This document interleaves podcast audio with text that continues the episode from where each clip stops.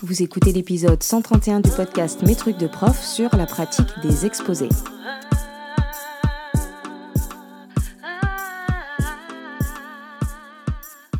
Je suis Émilie Lefatan, je suis formatrice et coach professionnelle spécialisée dans l'accompagnement des professionnels de l'enseignement, de l'éducation et de la formation.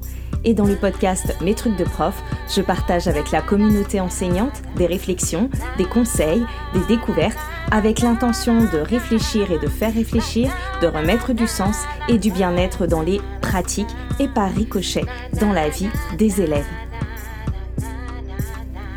Mes trucs de prof est disponible sur toutes les plateformes et également sur le site mestrucsdeprof.fr.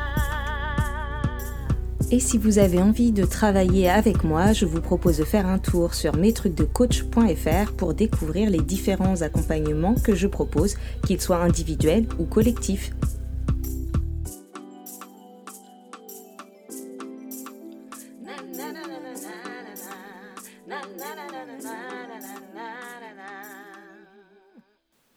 Bonjour à toutes et à tous. Dans cet épisode, j'ai envie de vous faire réfléchir à la pratique des exposés pour pouvoir déterminer eh bien, quels apprentissages sont en jeu quand on donne des exposés à faire aux élèves et comment les enseigner. Donc les enseignants et les enseignantes donnent à faire des exposés du primaire au secondaire et même dans l'enseignement supérieur, mais donner des exposés peut répondre à différentes intentions c'est une pratique tellement répandue qu'on ne l'interroge plus et on donne euh, des exposés, parfois parce qu'il faut en donner, ou bien parfois parce qu'on sent que c'est quelque chose d'intéressant et que ça mobilise des compétences qui devraient être maîtrisées par les élèves, mais qu'on ne les a pas forcément bien identifiées ou on ne sait pas euh, forcément comment faire progresser les élèves. C'est-à-dire qu'on va donner euh, des exposés à faire, on va constater bah, que certains ont plus ou moins bien réussi, qu'il y a eu de bons exposés, d'autres un peu moins bons, mais on ne fait pas forcément de séances pour permettre aux élèves de s'améliorer euh, dans les compétences qu'on vise à leur faire acquérir. Ce qu'il y a, c'est que parfois, ben, du coup, on se contente de donner les exposés aux élèves et de les évaluer. Par exemple, donc, on choisit ou on laisse les élèves choisir une thématique d'exposé on leur laisse du temps pour le faire, on fixe une date de présentation de l'exposé, et puis le jour J, eh bien, les élèves font leurs exposés, on les écoute, parfois ça dure plus ou moins de temps, et on évalue. Dans le meilleur des cas, eh bien, on aura pris soin de euh, donner aux élèves une grille d'auto-évaluation ou une grille de critères pour clarifier nos attentes. Et puis, on va ben, leur faire un petit retour sur leur exposé, l'évaluer, leur dire, bon, bah voilà, la prochaine, il manquait peut-être ci, il manquait peut-être ça, la prochaine fois, tu feras comme ci, comme ci, comme ça. Sauf que quand on fait comme ça, on ne travaille pas vraiment les compétences sous-jacentes, les compétences à maîtriser pour pouvoir faire euh, un bon exposé, entre guillemets. Et on n'enseigne pas comment préparer un exposé, comment euh, se préparer pour faire son exposé, comment bien présenter son exposé. Euh, et éventuellement, ben, on leur en redonne un plus tard pour voir s'ils se sont améliorés. Mais entre les deux exposés, bien, que se passe-t-il en fait? Évidemment, en faisant cela, c'est-à-dire en leur donnant un exposé, puis plus tard un autre, etc., en fait, ce qu'on fait, c'est qu'on leur donne l'occasion de s'entraîner, on leur donne plusieurs fois l'occasion de faire des exposés, mais au final, ils s'entraînent euh, à faire quelque chose qu'ils apprennent tout seuls. Donc, pour certains élèves, ça suffira, ils vont réussir à rebondir sur euh, les, retours qu'on leur a faits et trouver comment s'améliorer ou trouver de l'inspiration, peut-être qu'ils sont accompagnés, etc. Mais on peut aussi mettre certains élèves, les plus fragiles ou les moins entourés, dans un, dans un phénomène d'impuissance acquise, puisqu'on les met à répétition dans une situation où ils feront de toute façon un exposé qui sera pas terrible euh, et, pour lequel, malgré leurs efforts, ils auront un retour euh, plutôt négatif. Et puis, il y a un autre problème avec le fait que, avec les exposés, c'est quand on leur donne à travailler seuls les exposés, quand on donne des exposés à faire à la maison et qu'il n'y a pas eu de séance d'apprentissage en classe, eh bien, au final, ce qu'on évalue, c'est surtout euh, le milieu familial en fait. On évalue comment l'élève il a des personnes ou des ressources à l'extérieur pour l'aider à faire son exposé. Donc, mon propos dans cet épisode, c'est vraiment de vous amener à réfléchir à d'abord euh, qu'est-ce que c'est que l'exposé, qu'est-ce que ça travaille, etc. Comment je peux vraiment le travailler avec mes élèves autrement que simplement en leur donnant un exposé à faire tout seul. Voilà. Donc si vous avez envie de faire faire des exposés à vos élèves, et quel que soit le niveau, parce qu'en fait, euh, la pratique des exposés, euh, on peut la faire de la maternelle jusqu'à euh, jusqu'aux études supérieures. Donc adaptez ce que je vais vous dire en fonction de, vos élèves et de ce que vous, de ce que vous faites, du niveau que vous avez. Donc si vous avez envie de faire faire des exposés à vos élèves, je vous invite vraiment à vous poser certaines questions. La première, c'est qu'est-ce que vous voulez travailler en faisant faire des exposés à vos élèves? Pourquoi est-ce que vous donnez des, exposés à vos élèves? Est-ce que ce que vous voulez, c'est travailler des compétences d'oral? Ou bien est-ce que ce sont plutôt des compétences disciplinaires que vous visez? Est-ce que ce que vous voulez, c'est que vos élèves apprennent à faire des recherches? Ou bien est-ce que ce que vous voulez, c'est plutôt qu'ils apprennent à organiser des données ou à les sélectionner selon leur pertinence?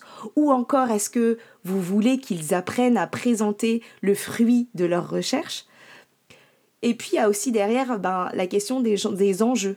Donc, quels sont les enjeux que vous mettez derrière cette pratique de, l'exposé? Quelle est la finalité de cette pratique? Est-ce que vous leur faites faire des exposés parce que vous savez comme il est important de développer des pratiques d'oral pour améliorer son écrit? Est-ce que vous voulez leur faire faire de l'oral pour euh, qu'ils s'expriment mieux parce que vous savez que vos élèves ont besoin de cet entraînement et de mieux s'exprimer?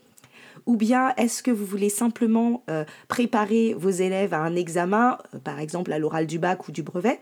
Ou alors, euh, est-ce que vous voulez simplement les rendre acteurs et actrices de certains cours et sortir du cours magistral, donc vous voulez leur confier une partie du contenu sous forme d'exposé je pense que c'est vraiment important de déterminer ça, de savoir vraiment ce que vous visez avec les exposés, parce que dans cette pratique, il peut y avoir tellement de compétences développées, et vous allez voir que je vais vous inviter après à justement saucissonner un peu, à, découper un peu toutes ces compétences pour pouvoir aller les enseigner.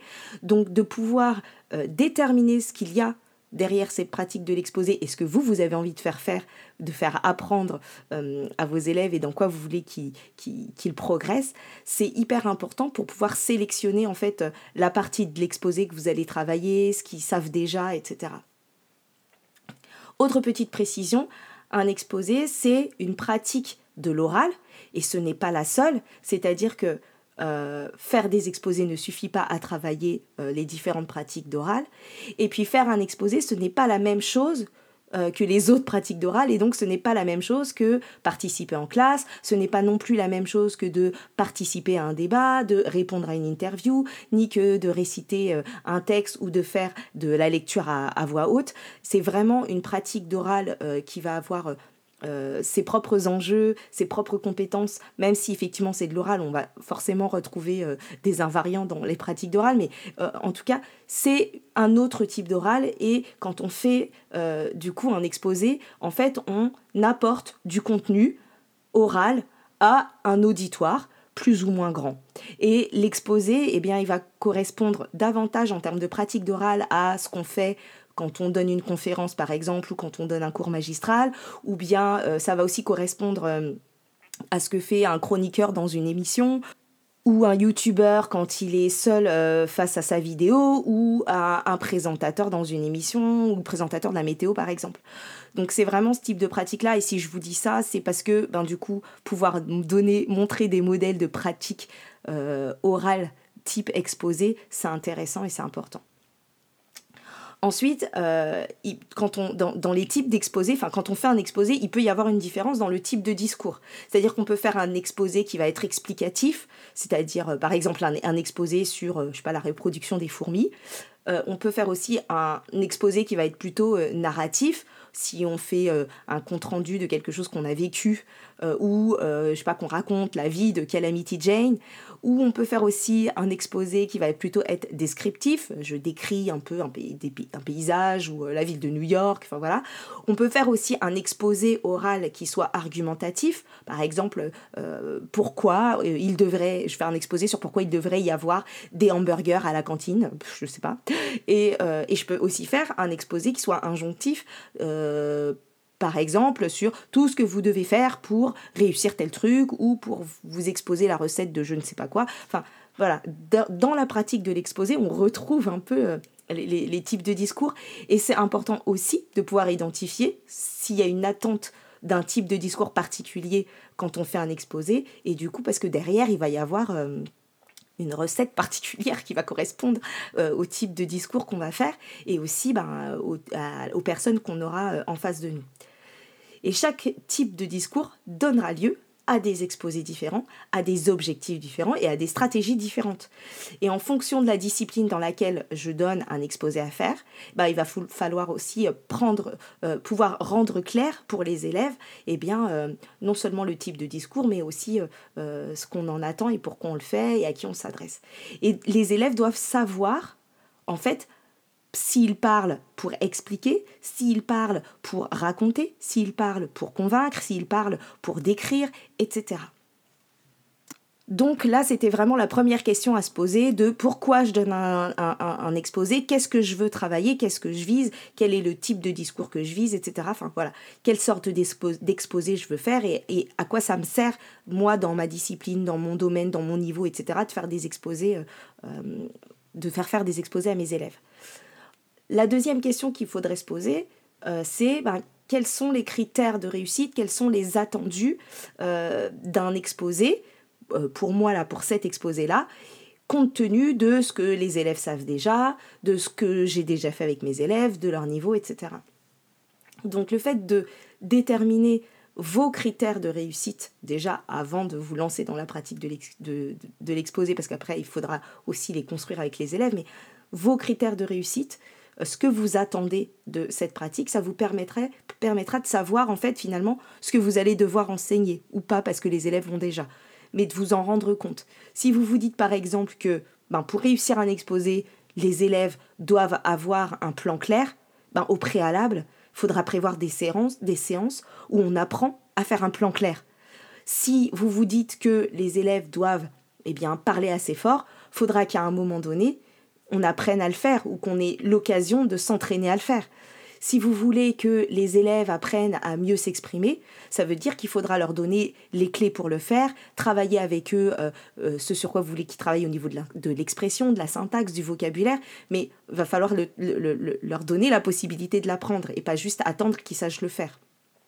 Si vous voulez que les élèves sachent se répartir la parole quand ils font un, un exposé à plusieurs, ben faudra avoir appris à travailler à plusieurs et à se répartir la parole et voir comment on peut se la répartir. Euh, est-ce qu'on se répartit le travail avant? Est-ce qu'on fait tout ensemble et qu'on se répartit la parole après? Mais tout ça, en fait, euh, selon le niveau d'autonomie de nos élèves, il va falloir les accompagner là-dessus. Vous voyez ce que je veux dire?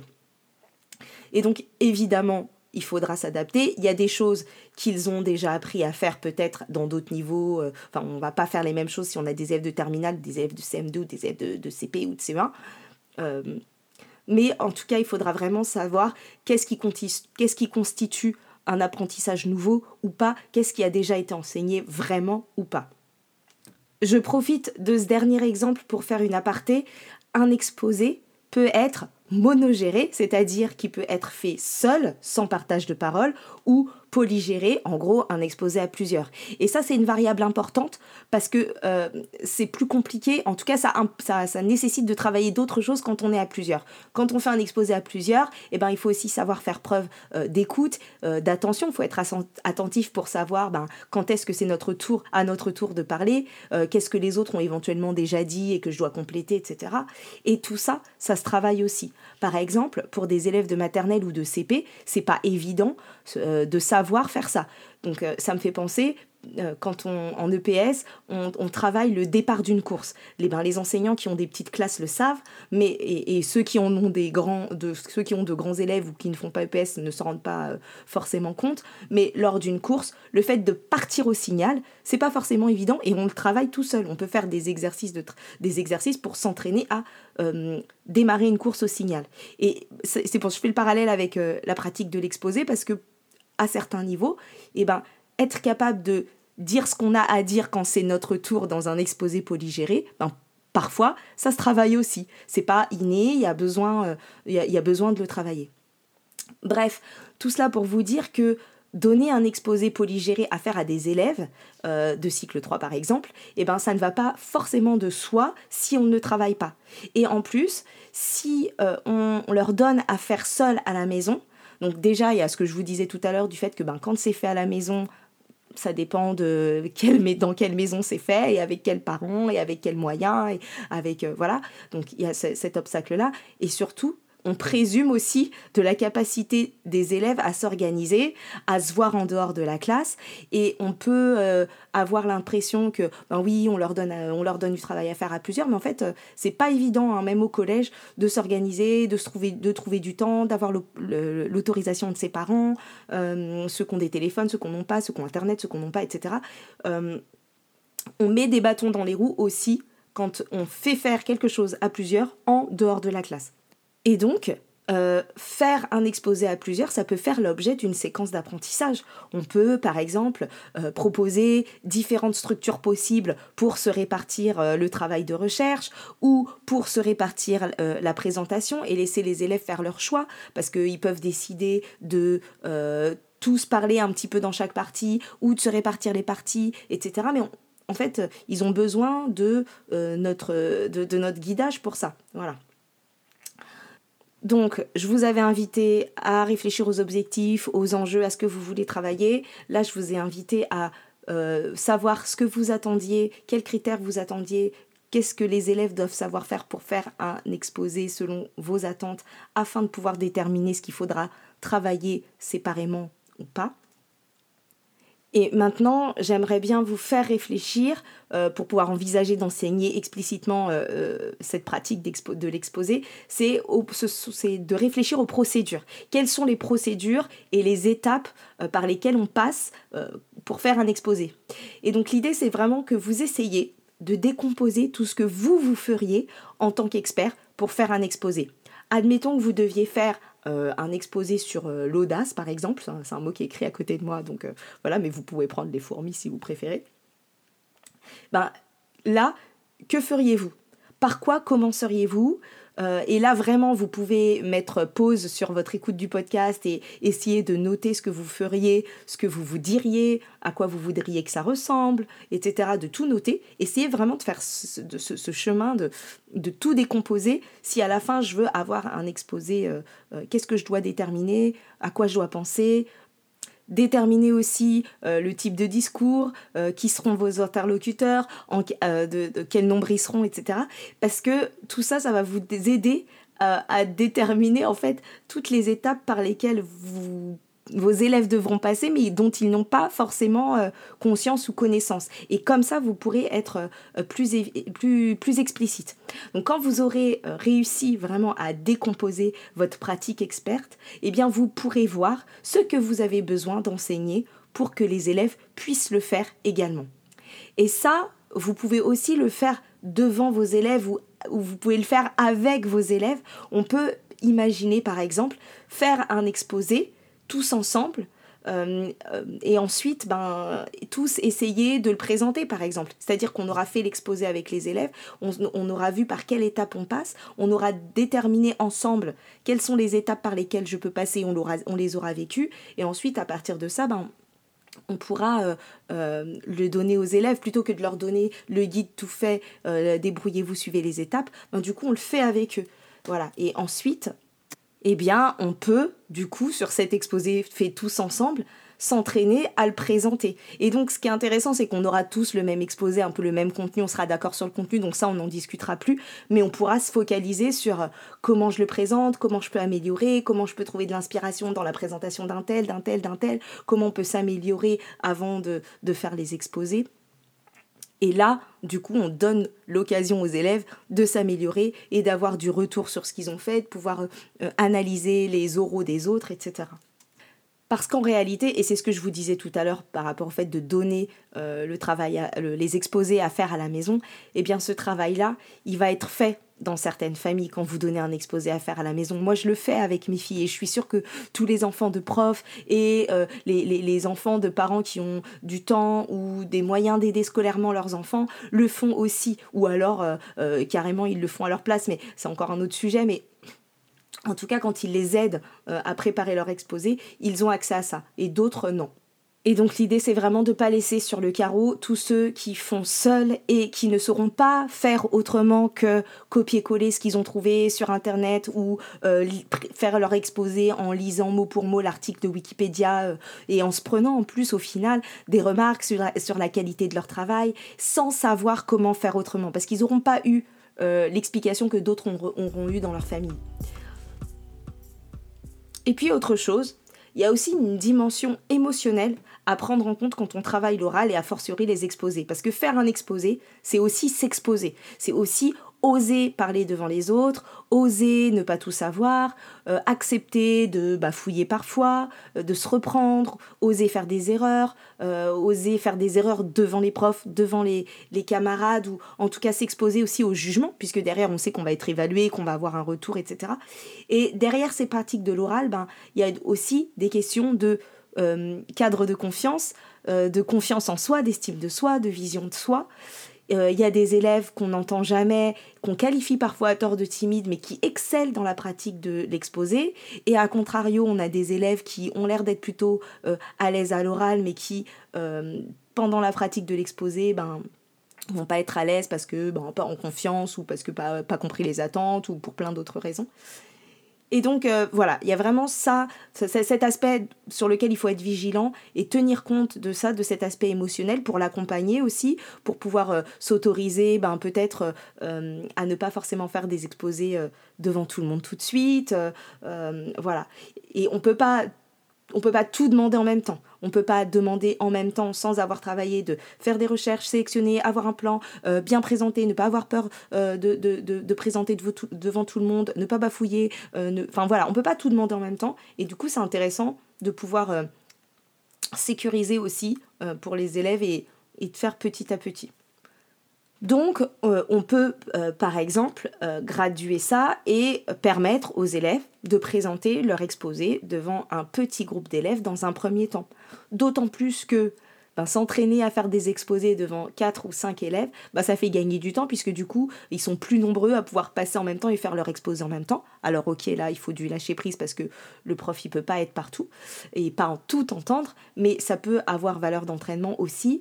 Et on pourrait même euh, créer des, petits groupes de préparation où on s'entraînerait plusieurs fois euh, à faire son exposé dans un groupe restreint avant de pouvoir le faire devant tout le monde, avant de le faire pendant tout le groupe.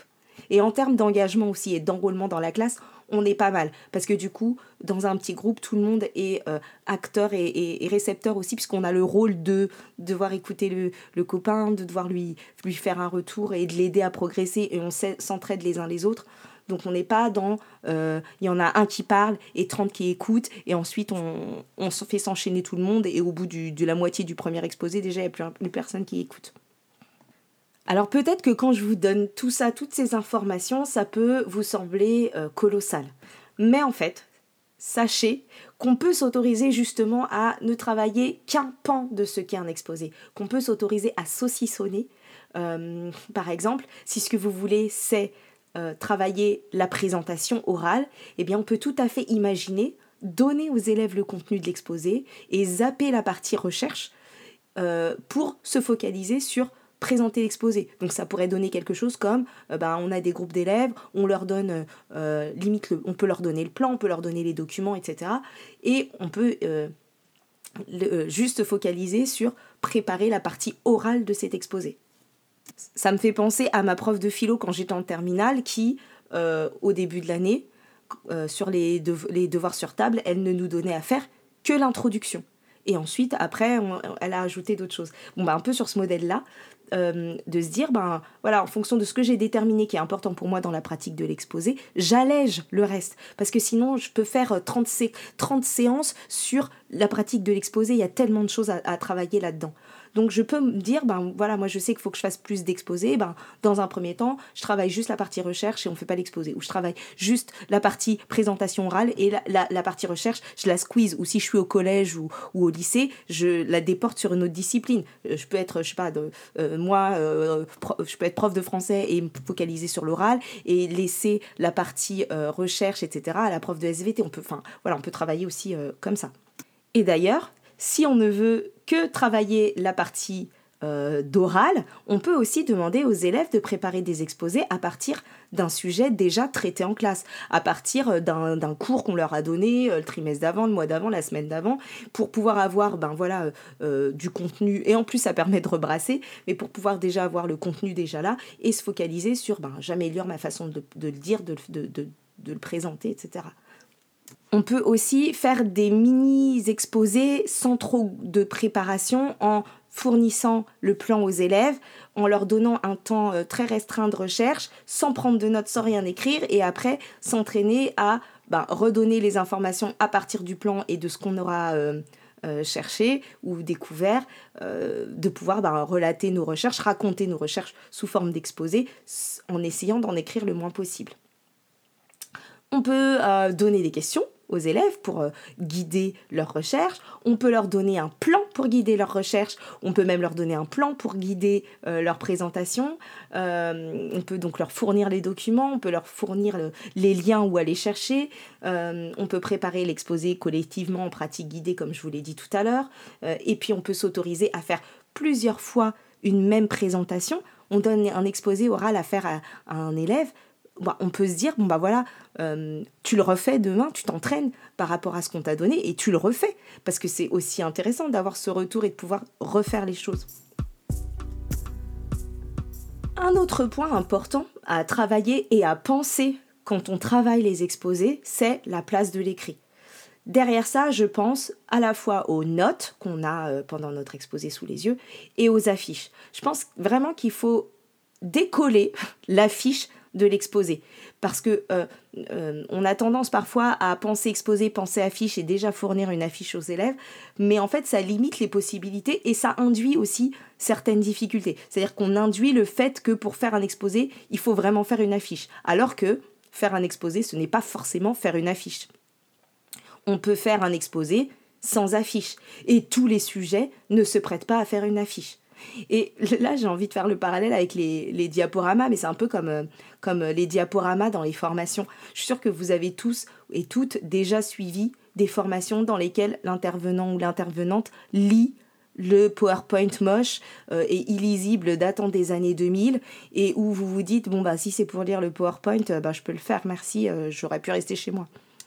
Bah, quand on donne une affiche d'emblée aux élèves pour faire un exposé, on recrée un peu la même chose. On les met un peu dans la situation. Euh, si t'as pas d'affiche, ben ton exposé il sera moins bien. Et puis si tu sais pas quoi mettre sur une affiche, ben au final les élèves qu'est-ce qu'ils vont faire? Ils vont écrire. Et ils vont écrire quoi? Ils vont écrire ce qu'ils veulent dire. Donc en tout cas, ce que j'ai vraiment envie de vous dire là, et je pourrais presque dire la même chose pour les PowerPoint au final, euh, c'est pas d'écrit sur les affiches, en tout cas le moins possible, mais on peut même partir du principe que pas d'écrit sur les affiches, et du coup, ben, si on n'a rien besoin d'y mettre, on n'a pas besoin de son affiche. Je pense qu'il y a aussi le souci de laisser une trace, mais encore une fois, si on est dans une démarche de on s'entraîne à faire des exposés, on n'a pas toujours besoin de laisser une trace de tous les exposés qu'on fait. Voilà même si c'est intéressant de pouvoir aussi afficher et valoriser le travail des élèves, j'en conviens. Je pense donc euh, qu'on pourrait faire des exposés sans affiche, parfois s'obliger à donner à faire des exposés sans affiche. On pourrait demander aux élèves de faire des exposés minimalistes euh, qui n'ont que l'essentiel. Et vraiment, en tout cas, il s'agit de questionner le rôle de cette affiche. Voilà, à quoi elle sert à quoi sert l'affiche? Est-ce qu'elle sert à illustrer certains points de l'exposé? Par exemple, j'ai besoin d'appuyer mon propos euh, avec un schéma ou une photo d'un truc que les autres n'ont jamais vu, etc. Ou bien est-ce que cette affiche, elle sert à structurer mon propos et garder euh, euh, en mémoire le plan? C'est souvent comme ça que moi, par exemple, j'utilise les diaporamas en formation. Je vais faire une slide euh, qui est égale à une partie de mon plan, mais je ne vais pas écrire tout ce que je vais dire dedans. Je vais éventuellement écrire le titre parce que ça me structure. Euh, j'ai plutôt que d'avoir une fiche de prep sous les yeux. Euh, mais je n'y écris pas ce que je vais dire.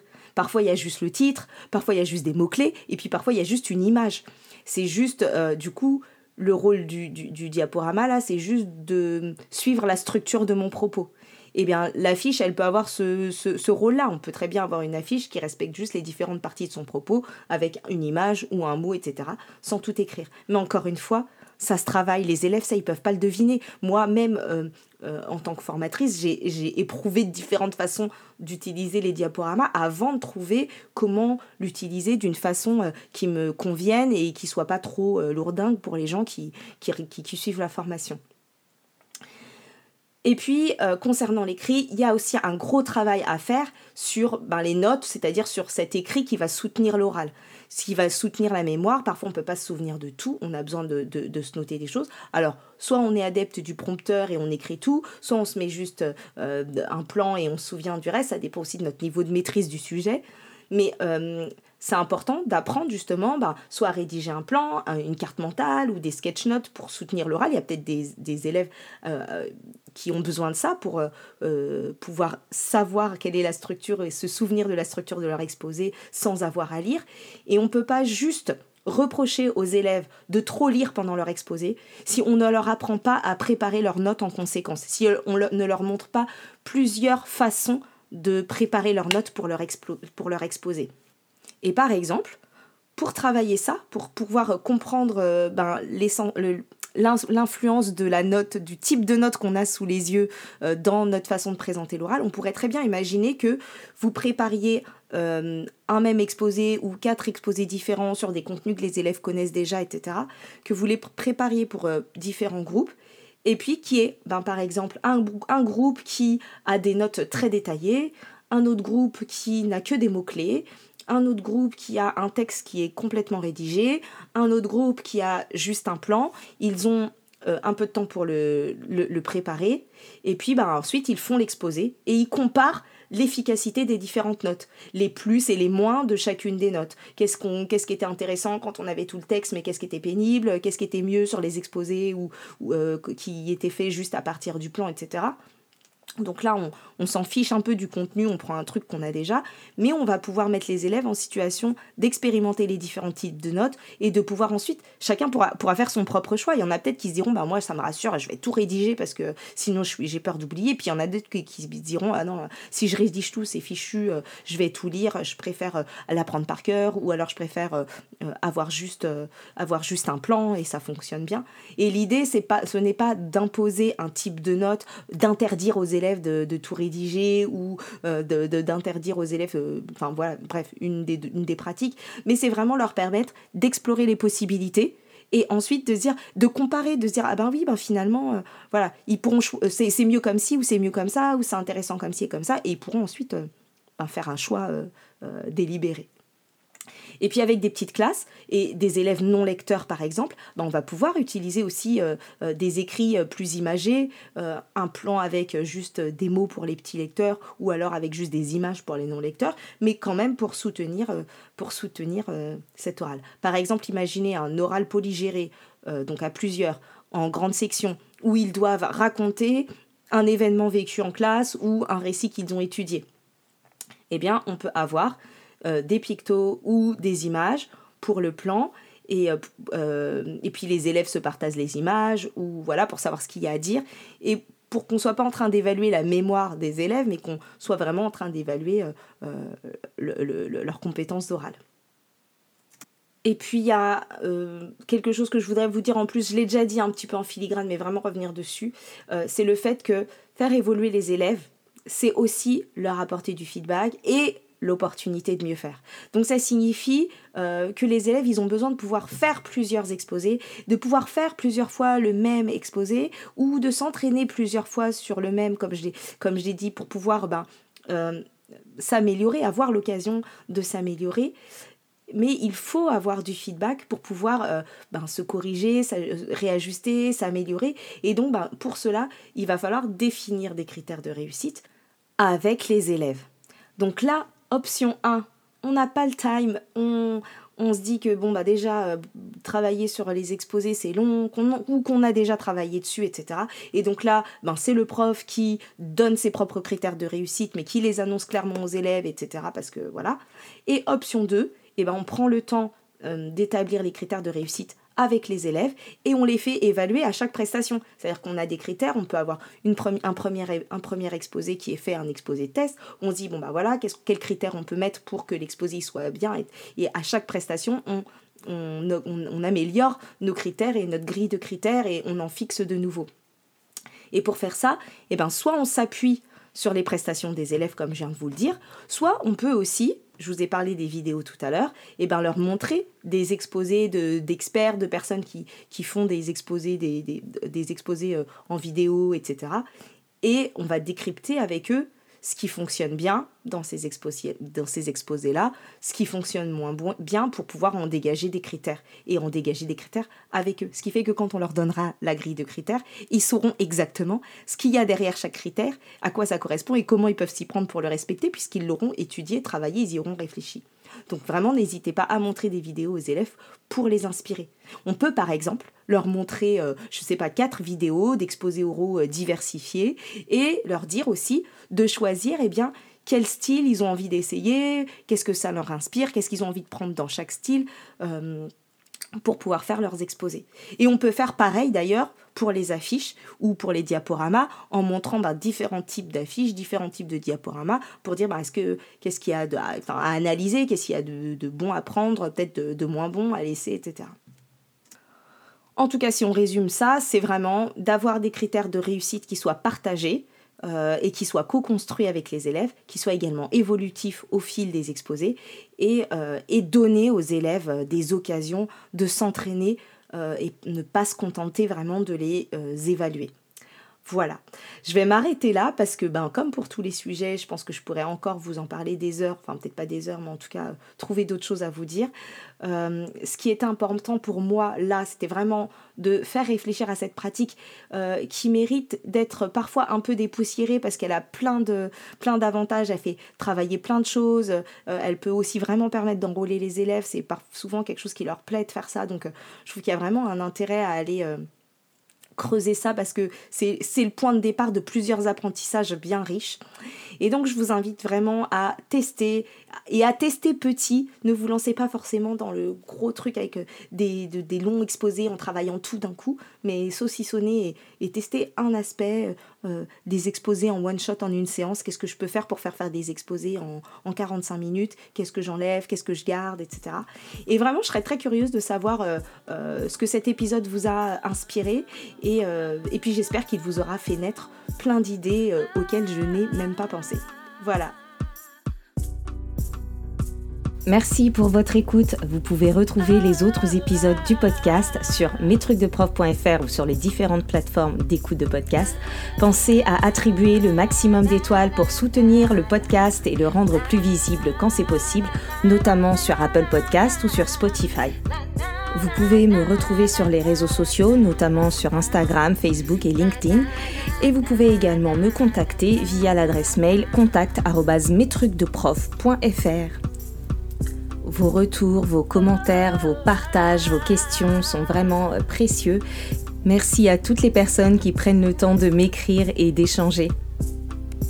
Je vous retrouve bientôt pour un prochain épisode et d'ici là, prenez soin de vous. Bye bye